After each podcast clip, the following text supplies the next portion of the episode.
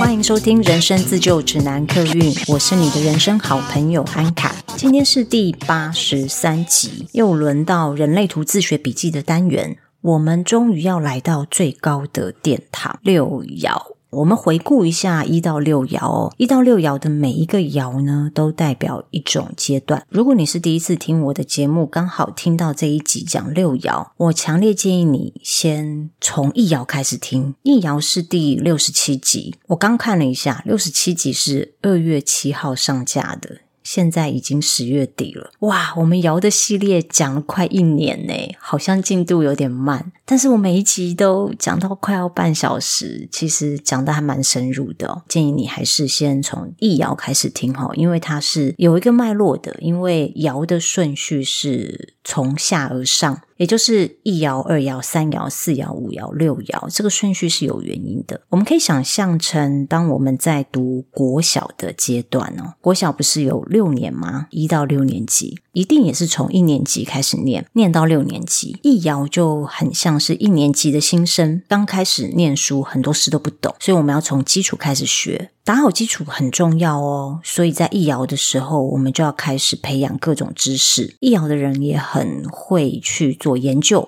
一爻的调性就是追求知识，这个知识的基础必须要很扎实。再来是二爻，二爻就像是你读到二年级的时候，你有了扎实的基础了，在二爻的时候，你学什么都很快，也都很懂得融会贯通。所以二爻的调性就是天生好手，我学什么都很快。有些东西你们天生就会。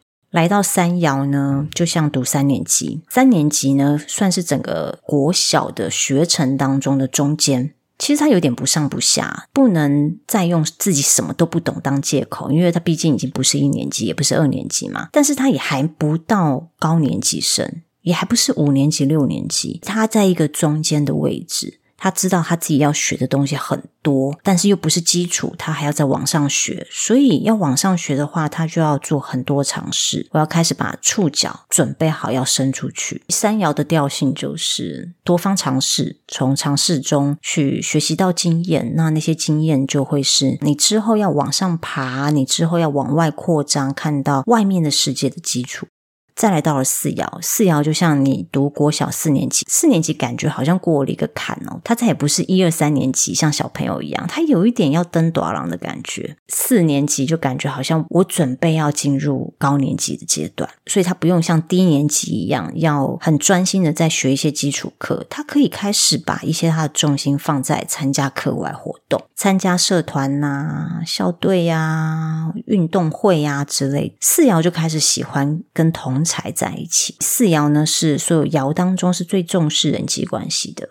再来是五爻，五爻喽，五爻就五年级喽。我们回想看看，如果你身边有五年级的小学生，有一点点感觉像小大人，要开始像平辈一样讲话了。对于一二三四年级来说，五年级就稍微有一点哥哥姐姐的那个样子，那个风范出来了，他会变得比较成熟懂事，开始可以去指导弟弟妹妹的学业哦。所以五爻人呢，就是有这种领导者的风范。到了六年级呢，六年级是国小的最后一年。大势已定，该读的书也读了，该参加的社团活动也参加了。这时候好像唯一需要做的事情就是等着毕业，也开始要为了进国中做准备，也就是为了人生的下一个阶段开始做准备。这就很像到了六爻，已经是成熟化后的阶段。六爻已经经历过。一到五爻的过程，我不需要重新再去体验，或者是参与其中。这个时候看到那些小屁孩，我只想闪得远远的，因为我即将要变成国中生了。国中生跟国小生是不一样的，所以在六年级的时候，你多多少少会有一个心情是啊，我即将要进入下一个阶段，我即将要再长大了，我要变成国中生了。从这个回顾，你就可以知道一到六爻有它的成长脉络。如果要了解爻，最好我们可以从一爻开始了解。你如果看到这个闸门，你一定要先了解一爻，因为一爻就是这个闸门的基础。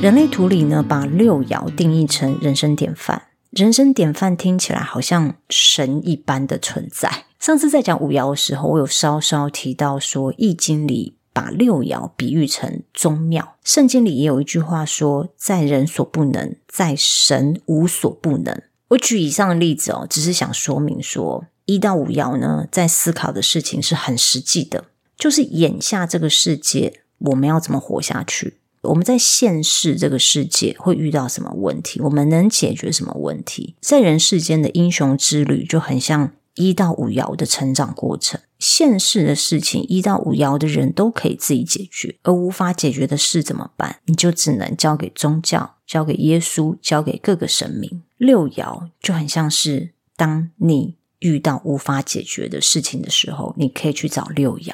为什么六爻人可以解决一到五爻人无法解决的问题呢？因为六爻人思考的时间轴不是现在，而是未来。如果可以跳脱现在，站在未来的角度去思考，很多事情你听起来会很像未卜先知一样。这感觉就很像是，为什么你怎么想破头都想不到答案，可是你去问一个六爻人，他轻而易举就可以告诉你这件事情的答案是什么，因为他站在一个跟你不一样的角度在看事情。当你有事情求一个六爻人提供意见，他给的意见绝对不是眼下你就能想到的答案。甚至你会觉得他是不是坐了时光机去未来看了一眼，回来告诉你该怎么做？他们不止看得远，也能站在客观的角度看事情，所以他们给出的答案才会让你觉得：为什么我没想到？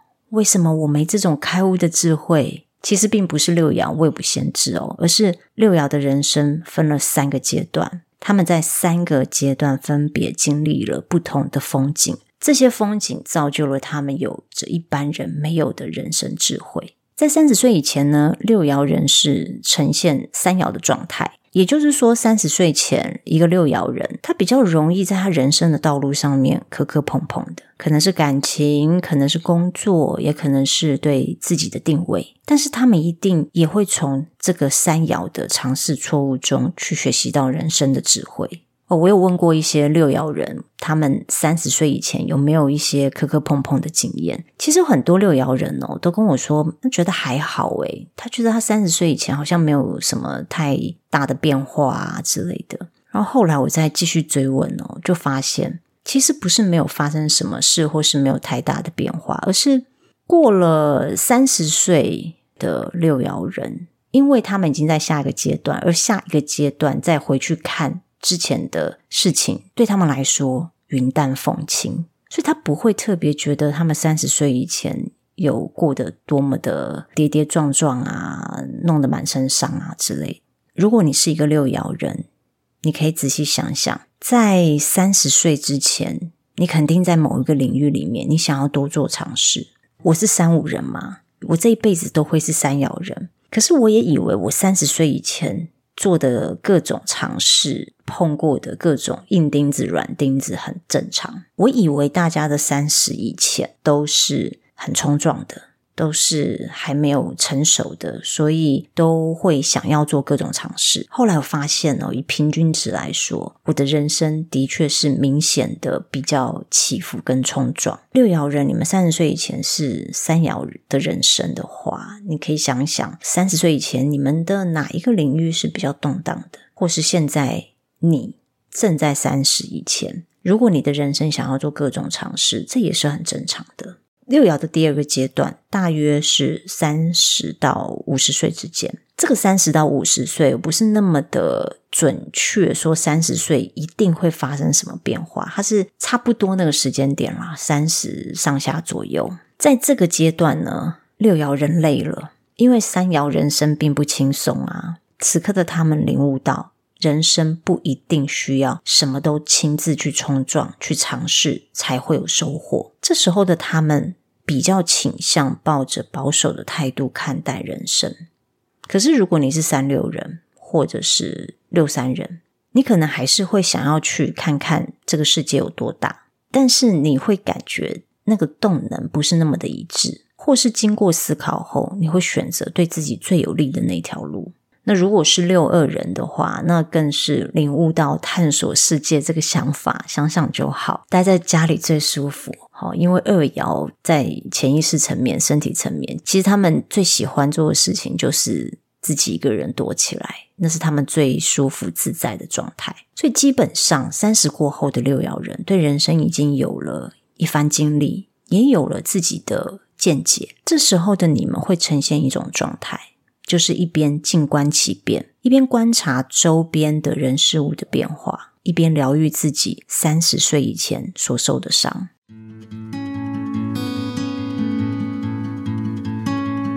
如果你刚好是在一个六爻人三十过后认识他，你会觉得他很安逸，很适合长期建立关系。在这个阶段，他们的心中的确是渴望一个稳定的生活。三十岁前的冲撞太辛苦，也太受伤了。这个时候的他们非常需要疗伤。什么是安稳的生活？你看哦，不管是一个三六人或六三人，三十岁以前，他们都是三三人呢。意思也就是说，双倍的三爻，头脑跟身体都会想冲撞。那三十岁之后，可想而知，他们当然需要休息，需要疗伤，需要一个安稳的生活，可能是固定从事某一个职业，或者是跟一个人稳定下来。那三十岁以前，可能还在想说，什么样子的伴侣才适合我。所以三十到五十岁之间的六爻，基本上他们是真的站上了屋顶。他们站上屋顶，好让他们可以抽离现世的一切。一方面是可以让他们疗伤，一方面是他们在思考他们人生的下一个阶段该是什么样子。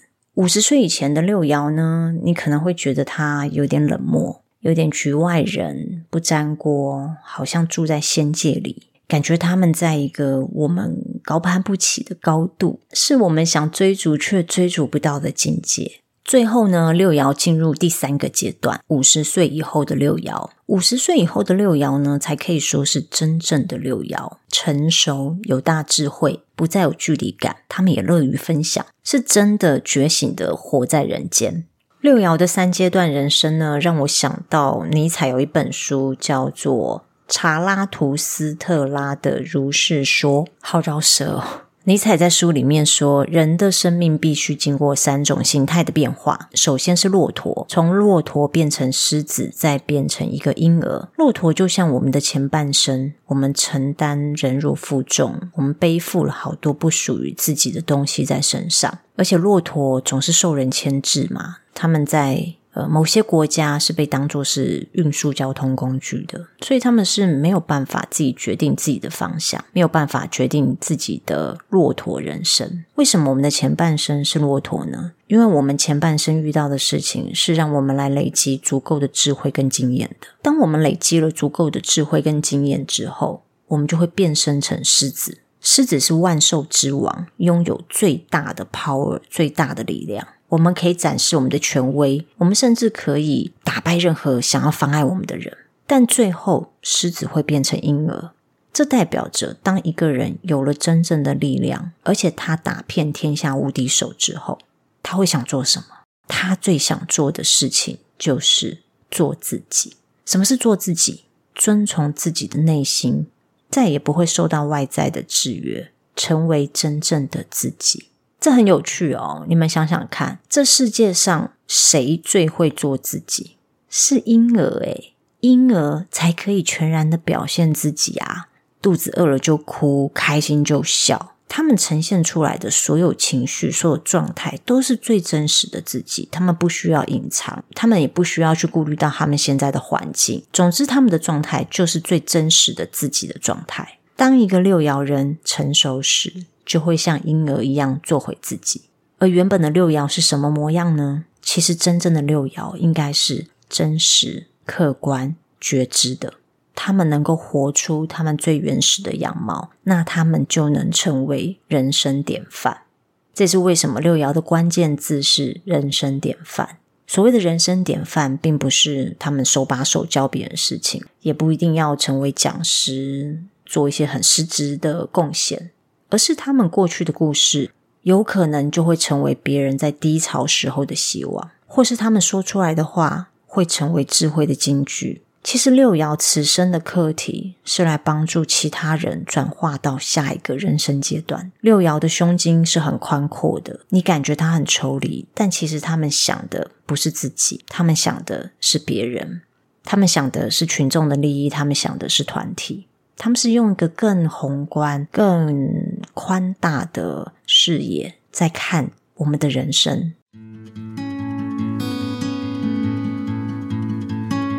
六爻的人生角色有三六人、四六人、六二人、六三人。除了三六之外呢，呃，其他的人生角色我都在前面的二爻、三爻、四爻那几集里面讲过了。所以今天我们就来讲最后一个人生角色——三六人。三爻在前面，它是头脑层面，就是我们的意识层面。三爻代表的是烈士，六爻呢代表的是人生典范。这样听下来，应该就很容易理解了。三六人要透过烈士的尝试错误，到最后这些尝试错误就会变成他们智慧的经验。三爻人透过他们的尝试错误，累积了很多的经验之后，成为六爻的人生智慧。也就是说，三六人最终能成为人生典范，并不是他们凭空想象而来的，而是真的经过他们前半生很多很多的磕磕碰碰，很多的冲撞，跟很多的跌倒。起起伏伏，而那一些累积下来，才会成为他们的人生智慧。三十岁以前的三六人蛮辛苦的。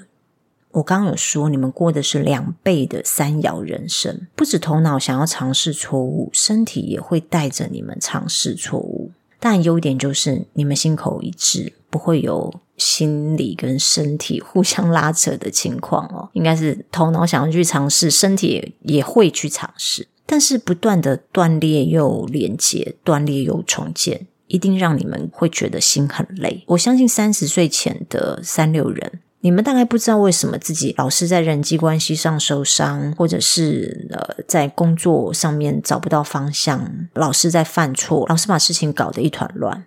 我有一个三六的朋友，他在三十岁前真的是过着一片混乱的人生。我听他讲他三十岁以前的那些迷惘，我都觉得天哪！我这个三爻人没有办法跟他比较。我以为我的人生已经够混乱了，但没有想到竟然有人人生比我还要混乱。好啦，其实不是一个开心快乐的事，但是他也觉得他在三十岁以前的人生，不停的去投入，然后又不停的失败，然后再不停的投入，再不停的失败的这个过程当中，他学习到很多，也让他大概在三十过后。他很确定他此生的志业要做什么，而且他也越来越清楚他希望的、他想要的另外一半是什么样子。